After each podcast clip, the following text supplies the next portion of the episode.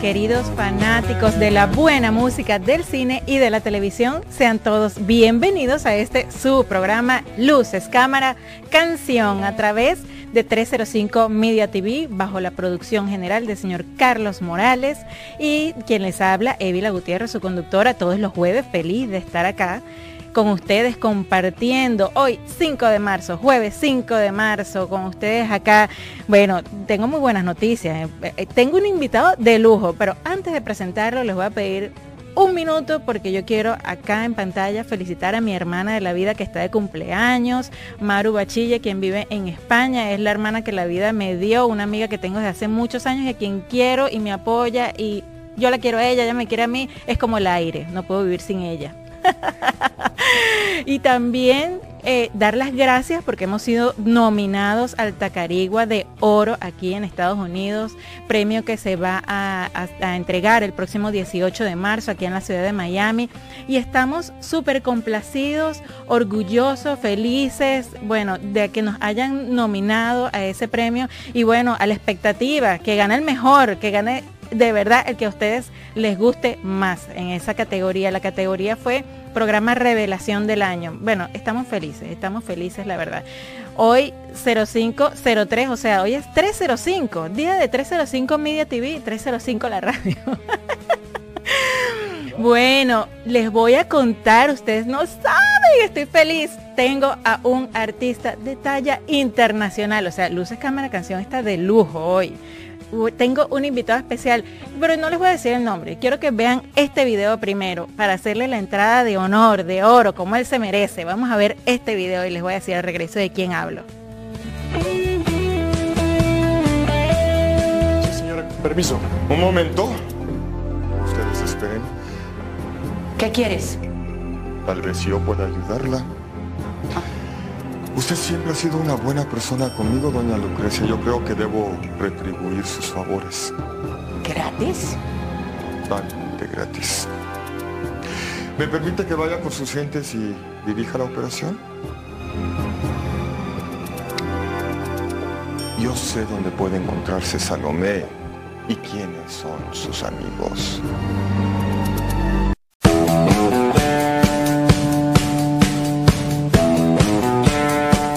Aquí estoy temblando del miedo nada más de ver eso. Dios mío, el villano de la pantalla. Más de 40 años, años de trayectoria artística, este actor americano, mexicano, Sebastián Ligarde con nosotros. Bienvenido. Edila, muchas gracias, muchas gracias por tenerme. Muchas gracias a todo el público Radio Escucha, aquí a sus órdenes. Un abrazo muy grande. Bueno, Sebastián, yo estoy feliz de tenerte acá. Eh, tenemos mucho de qué hablar. Vamos a ver si nos alcanza una hora. Antes que nada, felicidades por ese premio. De verdad. Estamos nominados, vamos a ver. Cuando uno inicia la carrera, cuando lo empiezan a nominar a premios de esa magnitud, uno es un aliciente muy importante para la carrera de uno. ¿Qué significa el nombre del premio? Se me hizo raro. ¿Cómo se llama? Tacarigua de Oro. Tacarigua. Porque ese, ese premio se entregaba en Venezuela desde hace 15 años. Ah, ok. Porque Tacarigua fue un indio. Ah, correcto. Y también es una ciudad de Yo decía, parece un nombre como mexicano, indígena, Tacarigua. Dije, ¿de dónde viene el nombre? Sí, viene de, ahí, de, ahí, y premia artistas latinoamericanos ahora acá en Estados Unidos. Bravo por ustedes. Felicidades. Gracias, gracias, gracias. Sebastián, ese video que vimos fue la novela novela Salomé con tu querida Edith González. Cuéntanos un poco ese, ese recuerdo. Ay, entraste por la puerta dura. no quisimos. Si quieres, si quieres vamos con acá lo que pasa es que la trayectoria está bien, está bien, tan amplia tu trayectoria artística que escogimos así como con pinza. Bueno, vamos a agarrar un pedacito de esto, un pedacito. son más de 40 años que no parecen Sebastián. Edith, Edith mi güera adorada, amiga, de corazón. Fue la única actriz con la que yo hice teatro, cine y televisión. Hicimos muchas giras de teatro por todo México. Hicimos muchas películas, muchas algunas novelas. Edith fue la que tuvo la obligación de informarme que había fallecido mi papá media hora antes de salir a escena a hacer una comedia. Mm. Eh, volábamos mi avioncito, mi ultraligero juntos eh, es una pérdida muy grande en mi vida. Mm. La que hice y la quiero mucho. Sebastián, eh, vamos a hablar más adelante de las personas que han eh, hecho Mella en ti, como lo veo, como lo siento, Edith González. Solamente dime, Edith, para los, para los venezolanos la vimos en tantas novelas que la, adoramos, la quisimos. Edith González. Era estrella desde los siete años de edad. Era como una Shirley Temple. Mucha gente no sabe que Edith fue una primerísima estrella desde que tenía siete años de edad. O sea, Increíble. Y sin embargo siempre humilde, siempre inquieta, siempre amable. Te iba a preguntar eso, de, su humildad como persona, porque todos hablan tantas maravillas de ella. Era muy intelectual, lo que más le gustaba a ella era leer de política, leer de historia, eh, siempre leía los periódicos más intelectuales del país, siempre se rodeó de gente muy importante, una mujer con una gran inteligencia, con un gran talento, con la gente grande va a la medida con su humildad. Siempre he pensado que mientras más grande eres, más humilde tienes que ser y ella siempre fue un ejemplo para mí de, esa humildad. Creo que es muy importante. La gente insegura es la que suele ser pesada, es la que suele ser conflictiva, la que de todo la hace de pedo. Este, pero la gente segura son los más fáciles. exacto, no está pendiente de los demás. Te sacan la escena en una toma y va a la siguiente y esa es la gente que, es buena, ¿no? Y así como Edith González empezó joven, tú también empezaste muy joven. Tengo por acá el año 76. 74. Las, en el 74 ¿qué hiciste? Yo tengo Hice mi debut en teatro en una obra que se llamó Los Ojos del Hombre. Yo me gané Revelación del Año en teatro ah, en, aquella época por la, Unión de Cronistas de Teatro de la Ciudad de México. Eh, es decir, que empezaste en el teatro. Empecé en teatro en una obra muy fuerte con desnudos, violaciones, o sea, todos los temas que hoy en día se tocan 50 años después nosotros empezamos con eso.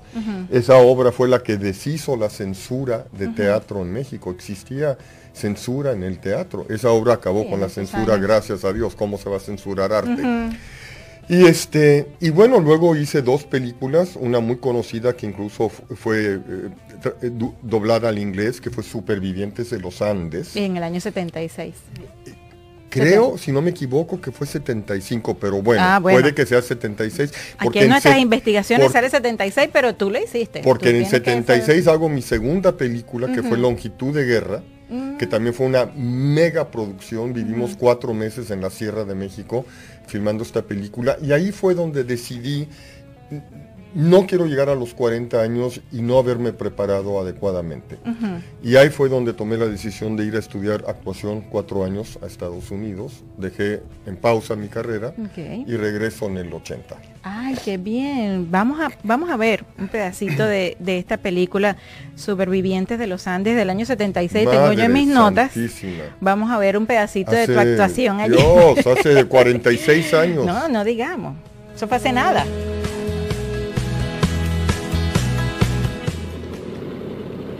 Papá no estaba nada entusiasmado con la idea de que volaran en un avión de la Fuerza Aérea. ¿Por qué? Pues dice que no vuelan muy alto y que además los pilotos no están acostumbrados a volar encima de las montañas. A buena hora lo dices. El camino de la vida es una pregunta sin respuesta.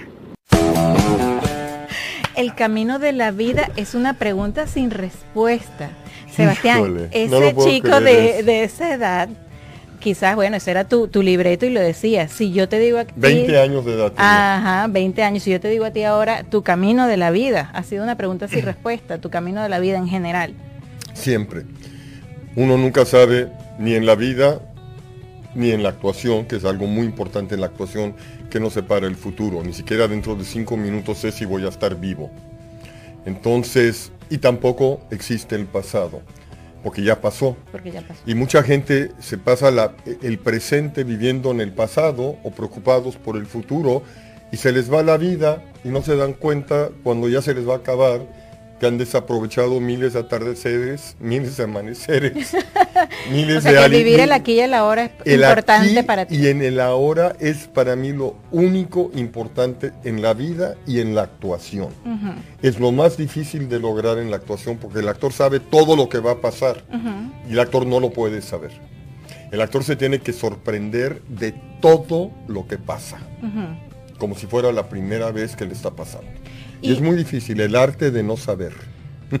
eh, bien, bien profundo lo que nos está diciendo Sebastián Ligar de hoy acá. Sebastián, y yo te veo ahí en esa pantalla y digo, Dios mío, querer comparar el Sebastián de ese año y el Sebastián de ahora, por supuesto, o sea, tu trayectoria artística ha sido amplia, pero en cuanto a la personalidad o esa, o, si eres ingenuo en ese momento, ahora, eh, eh, ¿puedes compararme los dos actores y aquellos jóvenes que quieren dedicarse a la actuación hoy en día? ¿Qué consejos no te dieron en ese momento que tú les pudieras dar a los jóvenes actores en este momento?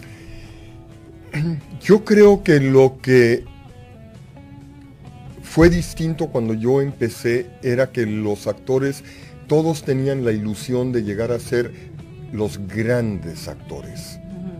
Todos los actores jóvenes con los que yo conviví como alumno y como actor, gente como Jaime Garza, gente como Margarita Sanz, gente como Julieta de Gurrola, eh, todos teníamos un- una meta y era ser el mejor actor que pudiéramos llegar a ser, estudiar con los mejores maestros que pudiéramos conseguir y ser la mejor versión de nosotros mismos como artistas. Luego, eh, la industria se volvió centrada en la belleza física, en la juventud. Ya el talento pasó a, a- a tener un plano mucho menos importante.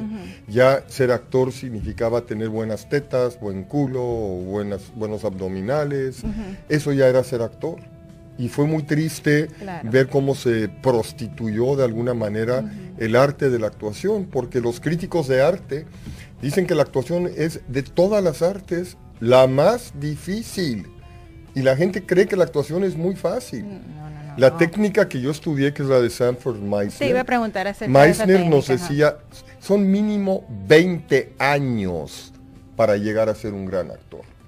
Imagínate, tanto Entonces tiempo. la gente cree que la Que actuación al es... llegar ya son... No, pero creen que es muy fácil porque los grandes actores nos hacen creer que la actuación es muy fácil. Mm, sí, sí. Entonces cualquiera cree que puede actuar. Entonces para ti un actor sí se hace. Hay, hay Por dicho supuesto que que, actor nace. no, hombre, el nada actor que ver. se hace. El actor se hace, es un oficio. Mm. Es más, ni siquiera es importante el talento, es mucho más importante el compromiso Y la disciplina. y la disciplina, pero Mm. el compromiso. Si yo quiero hacer actor, como es un oficio, yo puedo aprender a actuar. Increíble. Esa es la diferencia. Mm.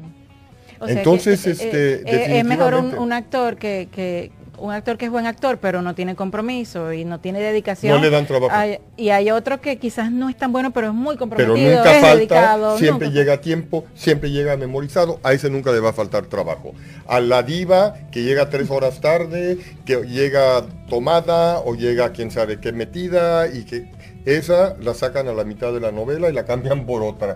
Hasta se dan el lujo de cambiar a los protagonistas. Claro, porque de alguna manera también es un irrespeto para todo el Para resto todos, de- del equipo, para no solamente todos. para un director o productor, sino el resto de- del equipo Sí, también. no, es increíble. Y sin embargo, en esa novela quinceañera, todos los actores tenían ese ¿Cómo sabes que te voy a hablar de quinceañera? Tú me estás viendo el libreto No, que yo tengo acá. Pero todos tenían ese compromiso. Adela Noriega, Talía, Ernesto La Guardia, Armando Araiza. Todos, todos teníamos hambre de excelencia actoral. ¿Y qué novela te iba a decir? O sea, yo sé, tu primera telenovela fue Pobre Juventud. Digamos que tu consagración llega con quinceañera. Al año que Eh, entra de una manera fulminante y a nivel internacional, es la novela de más rating en la historia de México, está incluso en el Hall of Fame de Los Ángeles, porque en Los Ángeles, Quinceañera tenía más rating que ABC, NBC y CBS juntas. Ay, imagínate. Imagínate, o Yo sea, me entró en a la Venezuela sala de- fue un boom, en Venezuela también, o sea, se vio y, se- y la gente conocía los personajes y Dios mío, o sea, el personaje Memo era como en la película El Rey León cuando ven a Mufasa, que bueno, así era ver Memo, Memo era, daba, o sea, transmitías increíblemente eh, ese, eh, eh, el personaje y dabas miedo, daba- ¿No te pasó nunca que alguien en la calle te Sí. diga? Sí, pero Memo, no aparte, seas fue, tan malo. aparte fue muy chistoso porque cuando yo hice Pobre Juventud, luego me habla Carla y me ofrece quinceañera. Le digo, bueno, ¿de qué se trata el personaje?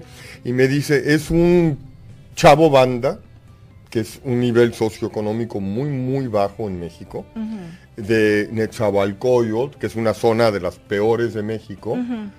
Y yo me acuerdo que volteé y le dije, Carla, tú estás loca. Con la cara de gringoide, que yo tengo. Ajá. ¿Cómo se te Tu ocurre? tez a- blanca, tus ojos, ojos azules, o azules. sea, pelo medio rubio. Dije, ¿cómo se te ocurre que yo voy a ser un chavo banda de Zahualcoyot?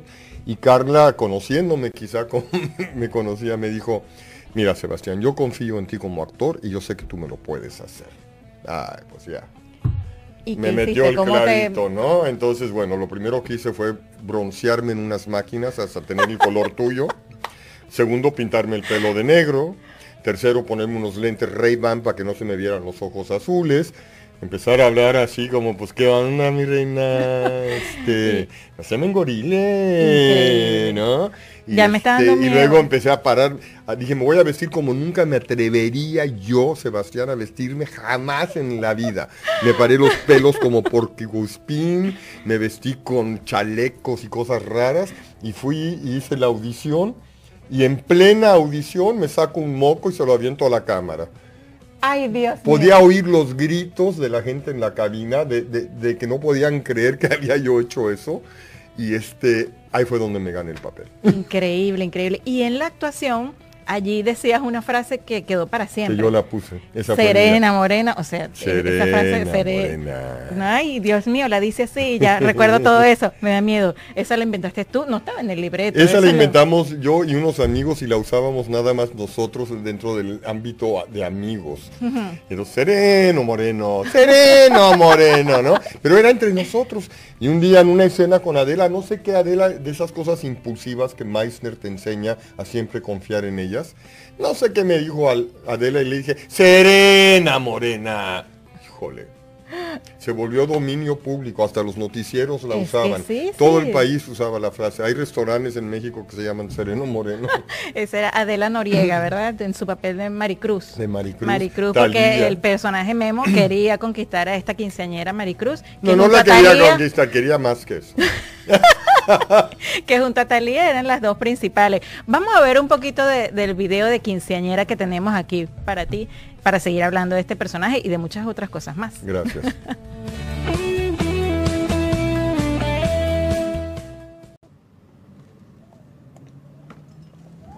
¿Dónde vas, reina? ¿Eh? Yo no soy tu reina. Así que párate. No te acerques a mí. No me hables. Oye, oye, ¿quién te crees que eres, eh? Ya te crees mucha cosa, ¿verdad? Ah, ¿O acaso el Pancho te dijo que no nos hablaras? Memo, déjame pasar. Solo quiero platicar contigo. Pero yo no. Oye, chato. Qué linda está mi chavita, ¿verdad? ¿Cómo Memo, si no me dejas pasar, te juro que voy a gritar. no? ¿Y a quién le vas a hablar? A tu papito. ¡Llámalo! ¡Ándale, que venga! ¿A poco crees que le tengo miedo al ruco ese? ¿Sabes qué? Mejor que venga, le digo la verdad, le digo que te quiero. Al Pancho no le hace nada. Y como tú vas a ser mi chava, Nunca. Ay, Dios mío, Memo, en quinceañera. ¿Qué más te dejó ese papel a ti? Eh, Te Todo. dejó un premio. Todo. Porque tú ganaste un premio como No, mejor amor, villano. bueno, pero me, en- de momento, pero me refiero eh, todavía, fíjate, hoy en día, eh, algo de lo que más se resalta y de lo que más se habla en tu, en tu carrera fue eso, y fue iniciando. Entonces, Y aparte fue muy chistoso porque vuelvo a decirte que fue el personaje que menos fe le tuve como actor. Dije a Carla, estás loca, yo no voy a poder hacer ese personaje. No, no, no. Y esa versión que vieron ahorita en la tele es la versión light. Esa es la versión mm, Kinder Disney de Memo, porque Memo se fue poniendo mucho más agresivo, mucho más fuerte imagen. Me acuerdo una noche que me pasé toda la noche llenando unas chanclas con clavos y yo mismo me cosí las chanclas a un chaleco de cuero y al siguiente día llego al estudio con todos los hombros llenos de clavos y el pelo paradísimo y la imagen de Memo fue cambiando así drásticamente de esa versión Sí, porque ahí estaba en los inicios, después él Ya. hace que, que supuestamente eh, abusa de Mari, de Maricruz, Sí, entonces el personaje va siendo como más golpean, y lo acuchillan, y después eso sale con ese nuevo look. Y me acuerdo cuando llegué al foro esa mañana, bueno, se volvieron locos con, con los clavos, pensaban que los iban a censurar. Ay, Sebastián, qué maravilla tener este personaje con nosotros, este gran actor acá con nosotros. Vamos a escuchar un tema. Tú sabes, te cuento, Sebastián, acá nosotros, en este programa, tenemos esta claqueta y le pedimos a nuestros invitados cuando vamos a presentar una canción que nos recuerda lo que estamos hablando. La canción que vamos a escuchar es Bad de Michael Jackson, porque esa era la canción que le colocaban a tu personaje Memo. sí. en YouTube hay cualquier cantidad videos, vayan a verlo. Hay una que él sale en una piscina bailando esa canción. Vayan a verlo, por favor, en YouTube y disfrútenlo tanto como estoy disfrutando yo estar hablando aquí con él. Vamos a disfrutar entonces este tema te voy a entregar acá para que hagas el favor. Claro que Aquí en su programa Luces, Cámara. Acción. Canción. Sereno Moreno. Ah.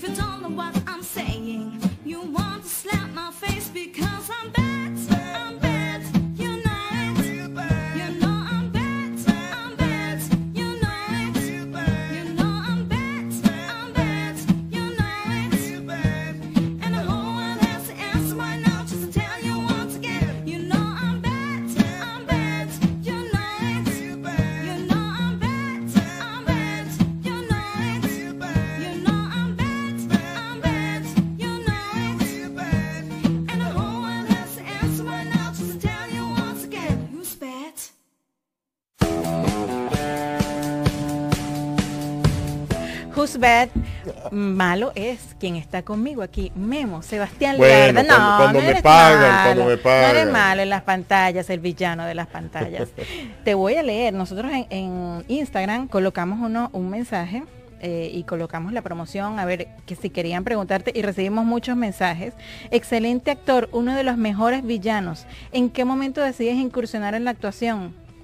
Yo creo que como a los siete años, eh, mi mamá me dio una cachetada y la hice creer que me había dejado sordo. Ay, Dios mío. Yo creo que ahí fue donde me di cuenta que podía actuar. y Está luego ya a los nueve años yo ya estaba haciendo teatro, así, producciones grandes y cosas y ya.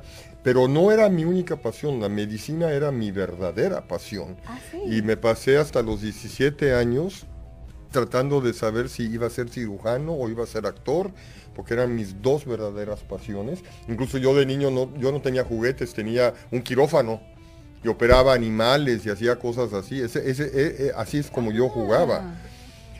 Pero a los 17 años hice Romeo en Romeo y Julieta y todo ese romanticismo y toda esa belleza de época y de teatro de época y todo me, me enloqueció. Te, ya. te y ahí fue esta donde profesión. ya dije aquí me quedo. Y aquí, esa fue Mil Azul 13 y Patricia 86. Me gustaría preguntarle dos cosas. Entre hacer cine o televisión, ¿cuál prefieres? ¿Cuál disfrutas más? Bueno, yo prefiero hacer cine porque la televisión siempre requiere de un ritmo de trabajo que la gente no tiene ni siquiera idea. Yo he llegado a filmar 25 escenas por día en televisión. 25. Ay, Dios Te ponen un apuntador en el oído y te dicen, va, y tienes que hacer 25 escenas el día de hoy porque mañana salen al aire. O sea, grabando al mismo tiempo que íbamos al aire. Tenías que ir a trabajar enfermo, tenías que trabajar con calentura, tenías que trabajar si alguien se había muerto. O sea, no había manera de no llegar. Y estábamos pisando el aire, como dicen, un día antes grabando escenas que salían al siguiente día. Ay. El cine normalmente filmas una, máximo dos escenas por día. Mm, Entonces tienes más tiempo para Prepararte ensayarla, para sentirla, para conectarte con la parte interna del personaje. mm, muy interesante. Y pregunta otra cosa, para ser un buen villano, ¿qué características se deben destacar en el personaje al actual? Yo creo que lo más importante en un villano es que no se crea villano. El villano tiene que pensar que las cosas que hace son justificables. Y sobre todo, el villano tiene que ser creíble.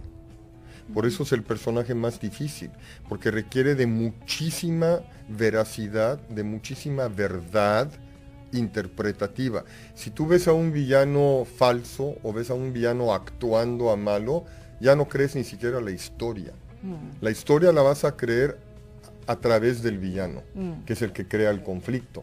Entonces tu villano tiene que ser un trabajo muy creíble y tampoco puedes eh, estar ahí con el cliché del cigarro en la mano y, y actuando así. No, el villano tiene que ser también encantador, seductor, tiene que saber llorar, tienes que encontrarle el balance de demostrar que nadie es 100% malo ni nadie es 100% bueno, que los seres humanos somos un balance. Entonces tienes que hacer que tu villano sea humano para que sea creíble. Increíble, sí, sí. Al memo, al memo, por ejemplo, en Quinceañera, estoy completamente seguro que el éxito de ese personaje fue el sentido de humor que yo le di al personaje. Mm. Sí, sí, porque era, daba miedo, pero era encantador. Y te reías Y horror- te reías. horrible con Y él. llegó un Y momento luego que tú lo decías, es malo, pero lo quiero. Es malo, pero, pero me gusta, me, me, te gusta divertía, ¿no? Veías el lado Se lo humano. quiero, sí. Y cuando hablaba de su mamá que había sido prostituta, lloraba. Que lo abandonó, porque él vivía con el papá y lo abandona y la el mamá. papá n- siempre lo quería que fuera futbolista y él no quería. La- extrañaba a su mamá, hasta lloraba en la novela cuando hablaba de la mamá. Entonces le veías lados humanos al malo, que no normalmente la- los actores evitan hacer y es, es un Sí, error. Es un error. Sí. Bueno, este, vamos a, a ver ahora un video hablando de ese lado humano. Vamos a, a ver un video que te tenemos acá, sorpresa, en Luces, Cámara, Canción. Sebastián Ligarde es uno de los más excepcionales actores que he conocido en mi carrera. Eh, combina una formación sistemática, densa, sólida, profunda, es capaz de penetrar personajes, es capaz de oír al director, pero procesarlos bajo su propio escaleta, bajo su propio perfil, pero sobre todo Sebastián Ligarde es un gran ser humano con una valentía excepcional y con una fuerza de trabajo que pocos pueden igualar. Yo me imagino que todos saben la acumulación de premios, referencias, número de telenovelas, número de películas, programas de televisión que tiene sobre los hombros. Pero, pero cuando lo conoces, te das cuenta que además es un gran cocinero de comida autóctona mexicana, que sabe hacer las mejores margaritas del planeta y que se convierte en tu hermano, en tu amigo. Él me llama Papa Bear, pero no, no porque sea mi hijo, sino porque es un gran amigo que sabe abrazar y sabe querer. Los dos compartimos visión, visiones eh, teóricas y temáticas del mundo de la actuación. Fuimos además formados por Estela Adler, en el cual él es un maestro absoluto. Se te quiere, Sebastián, se te admira profundamente y espero que volvamos a trabajar juntos como lo hemos hecho en muchas otras ocasiones previas. Admirándote, queriéndote y queriéndote abrazar como un oso. Así, tenerte cerca, abrazarte y darte toda la fuerza que tú siempre transmites a los demás. Se te quiere. Que de la calidad humana, yo no lo conozco mucho, lo estoy conociendo hoy, pero qué sensibilidad tiene Sebastián Ligarde. O sea, no te voy a ver, me vas a hacer llorar a mí. qué lindo, Abraham, Sebastián. Qué lindo. Esas palabras, Qué de verdad, no, eso es una carrera con tantos rechazos. Te pasas toda tu vida siendo rechazado, rechazado, rechazado. Gente que te dice que no eres bueno, gente que te dice que no sirves, gente que te dice que no eres bueno para nada. Y tú sigues teniendo fe en ti. Y luego al final de tu carrera, como está quizás pasando ya ahorita conmigo en este momento, en la tercera edad ya, el tener a un director tan importante como Abraham expresarse de esa manera. Sí, sí, dice mucho de, tu calidad, no solamente profesional, sino humana, él lo dice allí, el, eh, eh, de, de tu fortaleza, de tu fuerza en el trabajo, o sea, habla de tu parte profesional y de tu calidad humana. Es muy, es muy lindo, siéntete mm, bastante honrado y Lo pues, nosotros, fíjate tú, Abraham, te adoro. Y te digo Papa Bear porque tú sabes abrazar a tus hijos. Y yo fui uno de tus hijos. Y me abrazaste como director, me abrazaste como amigo. Me tejiste el personaje del mundo chirinos para Demente Criminal. Lo creamos juntos.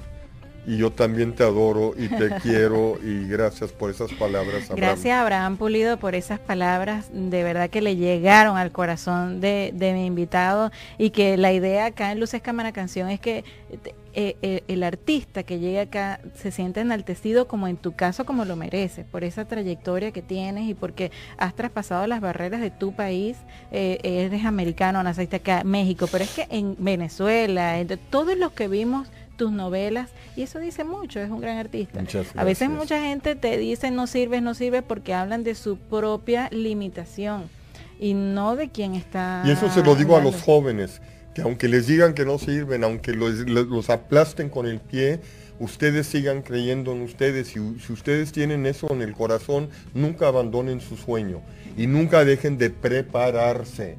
El actor se prepara y se prepara y se prepara y se prepara y se trepa- prepara el resto de su vida. Siempre está aprendiendo y siempre está Siempre. preparándose. Yo he estado estudiando actuación 47 años y sigo estudiando porque soy maestro de actuación. Oye, él dice, es un actor que sabe oír a un director y procesarlo bajo su propio perfil. O sea, tú, tú eh, ¿qué nos quiere decir Abraham Pulido con esto? Quiere decir que como ser humano y como actor lo más importante en la vida es escuchar, para empezar, no es hablar. La gente cree que hablar es lo más importante a la hora de actuar y no lo es. Escuchar es lo más importante. Y también como ser humano.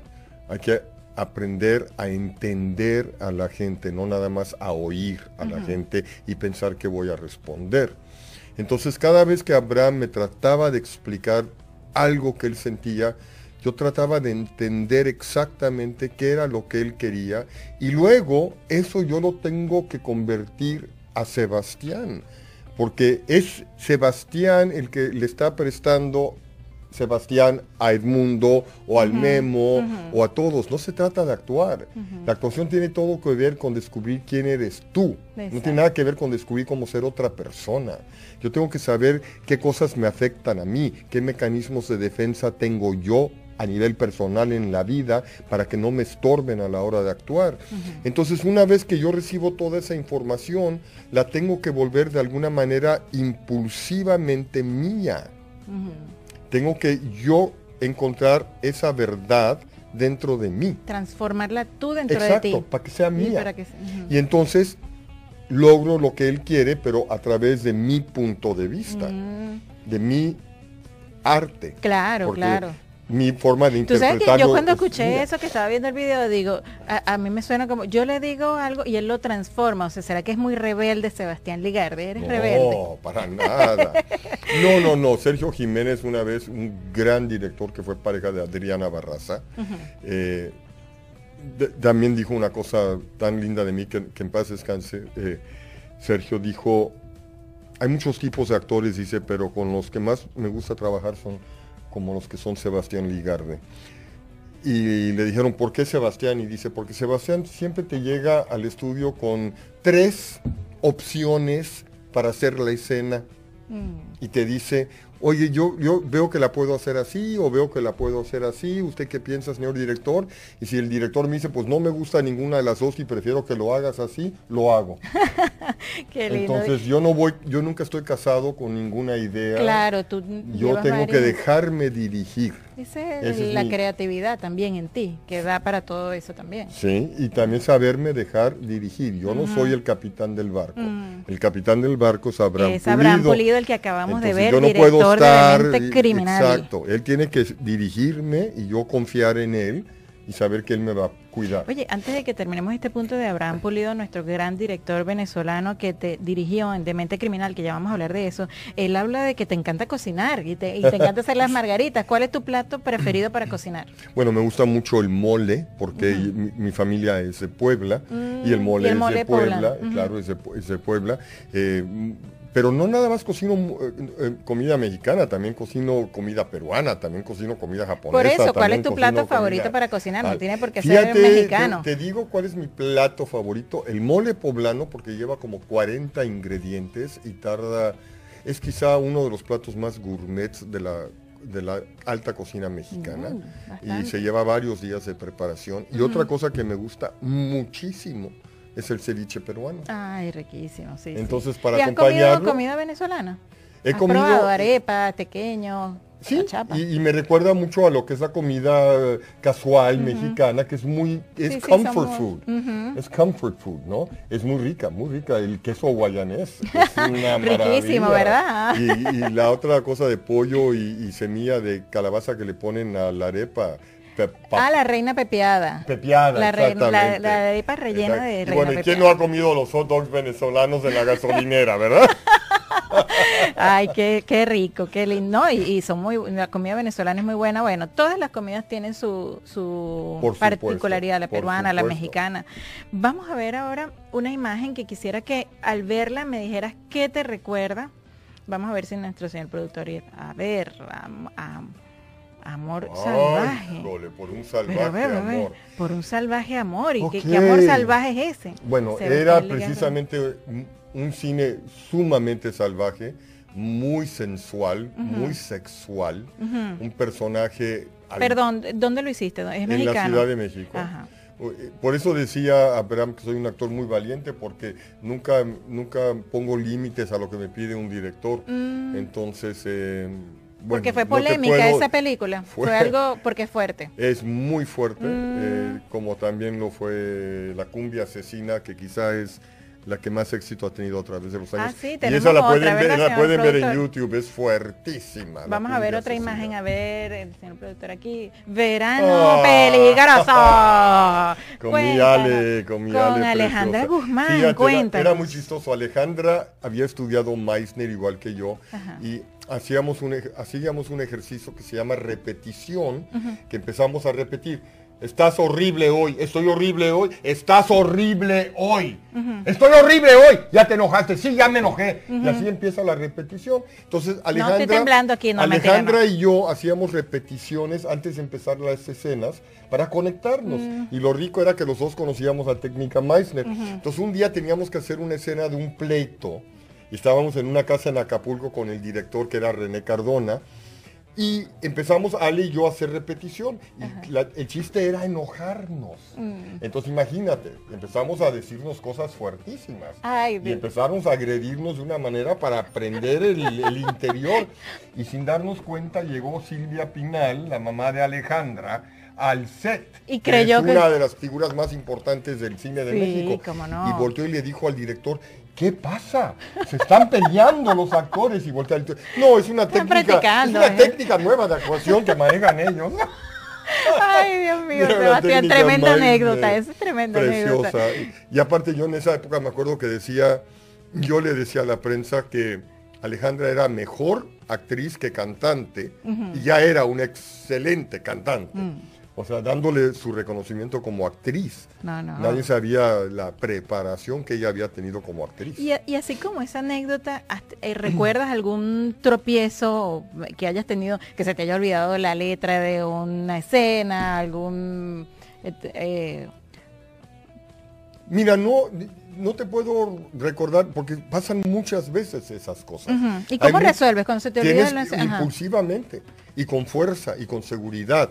Si algo tienes que usar de tu intuición, si algo tiene que ser impulsivo, tienes que aventarlo como un dardo. No lo puedes eh, dudar, no lo puedes cambiar de energía porque estoy inseguro si va a servir o no. Mm. Cuando algo se te va y tienes que improvisar, tiene que salir con la misma fuerza y con la misma seguridad para que el público no se dé cuenta de que hay un error.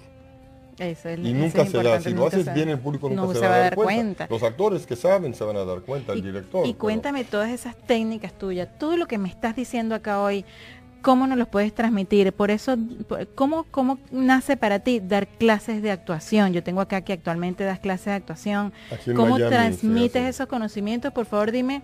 eh, Bueno, yo primero, las- ¿cómo transmites esos conocimientos? Y vamos a hablar también de dónde podemos recibir clases de actuación Muchas contigo. gracias, muchas gracias.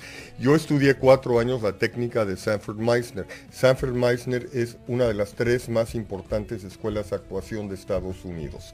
Existe la de Lee Strasberg, existe la de Stella Adler y existe la de Sanford Meisner. Ellos tres estudiaron con Stanislavski, Mm. pero cada uno de ellos hizo su propia interpretación de ese sistema de Stanislavski. Meissner, como yo con cirugía, Meissner quería ser psicólogo. Entonces Meissner no sabía si iba a ser psicólogo o actor, por fin se decidió por la actuación. Y al crear su técnica de actuación, él fue el único que, que usó aspectos de la psicología para incorporarlos al entrenamiento de actuación, para que los actores llegaran a una verdad más real a una verdad más orgánica y, y- y- y realista. Entonces, Meissner se da cuenta que la actuación no tiene nada que ver con descubrir cómo ser otra persona, sino que tiene todo que ver con descubrir quién soy yo, qué es lo que a mí me hace único, qué es lo que a mí me hace especial, porque el arte es algo muy subjetivo. Y si tú no tienes un punto de vista, si tú no tienes una opinión, entonces tampoco tienes Y eso es lo que va a hacer destacar a un actor. Claro, O sea, entonces tienes que tener ese, ese- esa voz como artista, ese punto de vista. Entonces yo estudio Meissner cuatro años, me vuelvo loco, me enamoro de la técnica, de, de todo lo que fue él y lo que significó. Hoy en día, en Hollywood ni siquiera te audicionan si no has estudiado Meissner. Meissner inventó su técnica para teatro, pero la adoptó el cine. Porque por esa verdad tan profunda, la cámara es un microscopio. Entonces la cámara ve la más mínima verdad, pero también ve la más mínima falsedad. Mm, Entonces los actores de Meissner son los mejores actores de cine en Estados Unidos. Todos los actores de cine americanos ya pasaron por Ya Meissner. pasaron a Y si vas a audicionar y no, te dicen, no has estudiado Meissner, mira, ve y tómate un curso, luego regresa. ¿Y tú eh, cómo logras transmitir a los que van a, digamos, yo llego a ti y te digo, yo quiero, Sebastián, aprender a actuar? Tú evalúas primero en mí si yo tengo que... No, No, porque Dale, no me importa. vamos a aprender. No me importa porque, insisto, es un oficio. Entonces, es un oficio que se aprende de una manera cronológica. Entonces, yo empiezo primero por darles los ejercicios de repetición, lo, que te, lo que te expliqué que hice con Alejandra. Eso es donde empezamos a escuchar, a reaccionar, a escuchar, a ver cuál es mi reacción, mi punto de vista. Empiezas a llevar un diario de tus opiniones para conocerte a ti mismo. Luego pasamos a la segunda etapa, que son las improvisaciones, que es donde vamos a descubrir qué mecanismos de defensa tú usas a nivel personal en tu vida para que no los traigas a la actuación. Porque si tú estás bloqueada en el amor, o tú estás bloqueada en el coraje, o tú estás bloqueada en el temor, pues ¿cómo te voy a usar en un personaje que requiere de amor, de coraje o de temor? Yo necesito que tú rompas esos mecanismos de defensa y puedas dejar Claro, salir dejes- esas emociones que tú normalmente en la vida no dejas salir. Entonces, como yo le digo a mis alumnos, lo que ustedes hagan en su vida es decisión de ustedes. Pero el instrumento actoral tiene que estar totalmente abierto, totalmente vulnerable. Se vuelve uno muy sensibilero, se vuelve uno muy vulnerable. Ya me Ujú. diste, me dices tres palabras y me llegan al corazón como un- una tonelada de, arena, ¿no? Eh, Pero es pero así, eso es, eso es lo que es importante en el actor, que reaccione. Mm. ¿Qué me hizo sentir lo que me dijo? ¿Qué me hizo sentir lo que vi? No se trata de ser un, un- Claro, un- de una estar allí en una tabla ¿no? y que no transmitas y que... que- Y más- entonces, fíjate, de, de mi escuela, pues bueno, han salido Julián Gil, William Levy, han salido Giancarlos Canela, ha salido Daniel, Elvitar, ¿Dónde queda Lorena, Ana Lorena Sánchez, Carmen Gruber. las personas que estamos en, en Miami que queremos ver clase contigo, ¿dónde nos dirigimos? ¿O tu red Bueno, social o dónde Mi red queda? social ¿O tu es teléfono? Sebastián guion bajo Ligarde. Ujú. Esa es mi red social, ahí me pueden encontrar en Instagram, siempre Ahí le subo puede- te pueden cosas escribir de la allí, escuela, las me pueden escribir ahí, este Sebastián guion bajo Ligarde o al teléfono del taller que es 305 794 Ujú. 1059. A mí- 794-1059. Sí, a mí siempre me gusta invitar a los interesados a ver una clase, sin compromiso, sin costo. Mm, bueno, ¿Quieres, ¿Te gustaría estudiar actuación? Ven a ver una clase. ya ven a saben, ya conocer, saben los que están a acá viviendo en Miami. Ven a conocer el Claro, taller. y así conocen a este tremendo actor. Y si les llama la atención, entonces ya pueden entrar a estudiar si quieren. Vamos a abrir un curso dentro de dos semanas, un intensivo de tres meses, eh, porque el curso normal dura, son tres semestres Te de seis, preguntar. de seis- a- año y medio.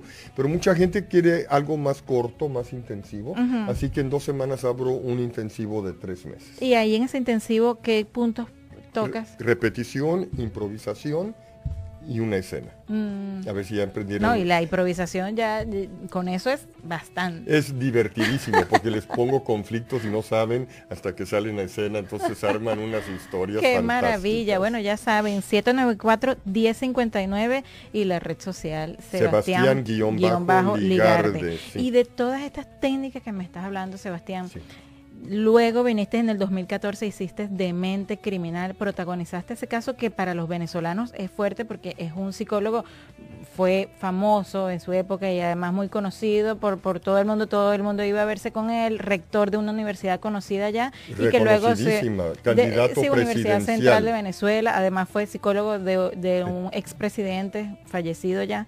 Eh, mm, ¿cómo, cómo- qué técnicas aplicaste? ¿Cómo hiciste para meterte en ese personaje? Yo cuando vi las entrevistas de Edmundo Chirinos en YouTube, yo estaba feliz porque dije, por fin voy a poder crear físicamente a Edmundo, con esos pelos anaranjados, con esa panzota, con esa manera de, de caminar de Edmundo. Y cuando le dije eso a Abraham, me dijo, no señor. Dijo, "No, yo no quiero ver a Edmundo Chirinos en la pantalla, quiero ver a Sebastián Ah, Ligarde. imagínate, quería verte. Pero todos los aspectos de la personalidad psicopática de Edmundo Chirinos me dediqué a estudiar con profundidad durante un mes. Y luego acabé llenando todo mi camerino con pósters acerca de los puntos más importantes de la personalidad de un psicópata. Para que aunque estuviera yo en mi camerino, no se me fuera el personaje. Mira qué Entonces interesante. yo le te- al rato te mando la foto de mi camerino, cómo está tapizado con cosas de la personalidad de Chirinos. Entonces yo entraba al estudio y me convertía en el encantador Chirinos, en el seductor Chirinos, en el asesino Chirinos, en el abusador Chirinos, en esa dualidad que tiene el o sea, psicópata. investigaste, que- investigaste bastante acerca de, de- de, lo, de la psicopatía, sí, Chirino, porque eso era lo que era Chirinos, un psicópata. Vamos a ver, podemos ver, señor productor, el, el lo estamos viendo allí. eh, ese ¿Ves? sería el tráiler de, de esta serie Demente Criminal. Con mi queridísima Lorena Rojas, que en paz descanse. Que en paz descanse, Lorena Rojas. protagonista. Maravilloso. ¿Y dónde podemos ahora ver esto? ¿Lo van a volver a pasar por...? mm, El próximo lunes a las 6 de la tarde se vuelve a reestrenar Demente Criminal por Venevisión Plus, que es V Plus en cable. Mm, Entonces B+. a partir del lunes 9 de marzo a las 6 de la tarde por V Plus. Bueno, ya escucharon, 6 de la tarde por B Plus, si usted quiere ver Demente Criminal, véala que es maravillosa y además la actuación de este actor que tengo acá conmigo, el honor de tenerlo acá. Te iba a preguntar, eh, ¿logras dividir cuando haces un papel como el de Edmundo Chirinos? Tan, tan profundo, tan que investigas y te metes tanto. Cuando llegas a tu casa, eh, ¿cómo, cómo lo dejas? ¿Cómo lo dejas? ¿Cómo cortas? ¿Cómo cortas? Como que no te quede, porque yo he escuchado muchos actores que se quedan con el personaje. No, es que me quedé con el personaje y entonces sigo, sigo yo, sigo, sí, y sí, no, me voy a manejar, grabé y me voy al carro y manejo y sigo llorando lo que estaba llorando en la, en la escena. Y por eso te quiero preguntar eso. ¿cómo, No, yo he cómo hecho un esfuerzo muy grande en mi vida. Si yo estoy 14 horas al día interpretando a un psicópata, créeme, lo último que quiero es pasarme las últimas cuatro horas Obvio, del obvio. día en ese psicópata. Necesito reencontrar a Sebastián. No te- Entonces, no para mí, eso. para mí es simplemente como despertar de una pesadilla. Porque sé que no es cierto. Yo puedo tener un sueño y me, me afecta emotivamente y despierto de mi sueño llorando, o despierto excitado, o despierto enojado, y luego me doy cuenta que era una mentira, y entonces ya me calmo y todo regresa a la normalidad, y eso es exactamente lo que yo hago con la actuación. Yo cuando salgo del estudio dejo ahí a Edmundo Chirinos y me pongo la piel de Sebastián Ligar y digo, bendito sea Dios, que ya voy a llegar a mi casa a ver a a mi llegar a mi esposo, a estudiar mis 25 escenas que tengo que grabar mañana y a veces me quedo hasta las 3 de la mañana estudiando, y me tengo que levantar a las 6 y media de la mañana. La gente no tiene idea. De lo fuerte que es, No ¿verdad? O sea, el, esfuerzo que, que hace. Y nomás hacer- imagínate que entras a las 7 de la mañana, sales a las 9 de la noche y te dejaron 25 escenas para mañana. Tienes que llegar a cenar, a bañarte, Y a seguir tus estudiando. 25 escenas y pasarte 3 o Claro. 4 horas leyendo las escenas, marcando qué quieres hacer. Definitivamente te tiene que gustar para No, dedicarte a eso. Y tú no, amas la actuación, se ve. supu- La gente piensa que la actuación es el, la alfombra roja, piensan que es el- la limosín y las hermosas muchachas divinas con sus cuerpazos y vestidos. La actuación es un pinche café horrendo de ayer y una dona dura y seca de antier que te dan ahí a las 7 de la mañana y, no has y te duermes en la silla del maquillaje porque no has dormido en toda la noche. Esa es la actuación.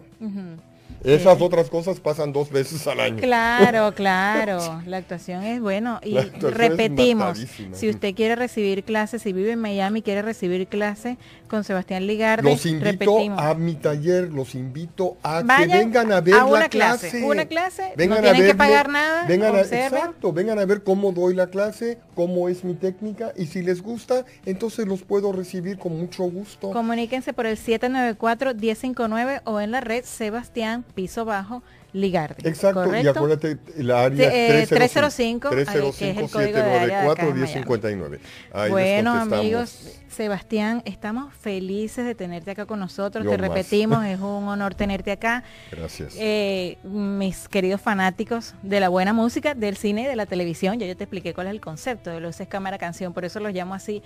Que, eh, que te están viendo, por favor, dedícale unas palabras, despídete de ellos, de toda la audiencia, de todos los que se uh, conectan a través de 305 Media TV y que nos ven a través de nuestro canal de YouTube. Bueno, para mí lo más importante es el cariño que ustedes me han dado, el apoyo que ustedes le han dado a mi carrera a través de tantísimos años. Yo vine a Miami hace casi 15 años a hacer una telenovela. De repente hice cuatro telenovelas y cuando terminé de hacer cuatro telenovelas me pidieron que fuera maestro de actuación. Nunca lo había sido. Y aquí en Miami descubrí esta segunda vocación mía, que ahora es la docencia. Yo me consideraba ya retirado cuando Abraham Pulido me habló para interpretar a Edmundo Chirinos. Ya tenía quizá 10 años de no trabajar en ese momento. Y quiero decirles que Miami me ha abierto el corazón. La gente local es increíblemente cálida, talentosa, me han hecho sentir en casa. Gracias por aceptarme con todos mis bemoles también, con todas mis cosas que no les gustan de mí.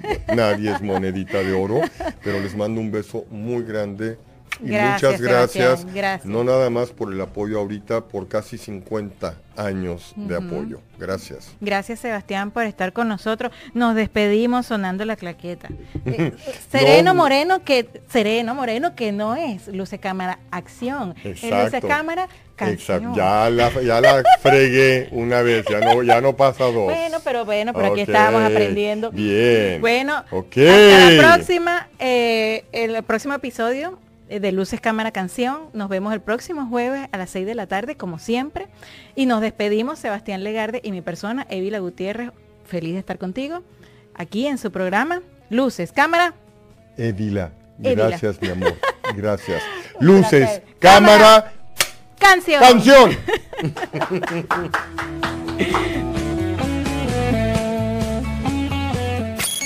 From Miami, Miami. 305, 305. The radio.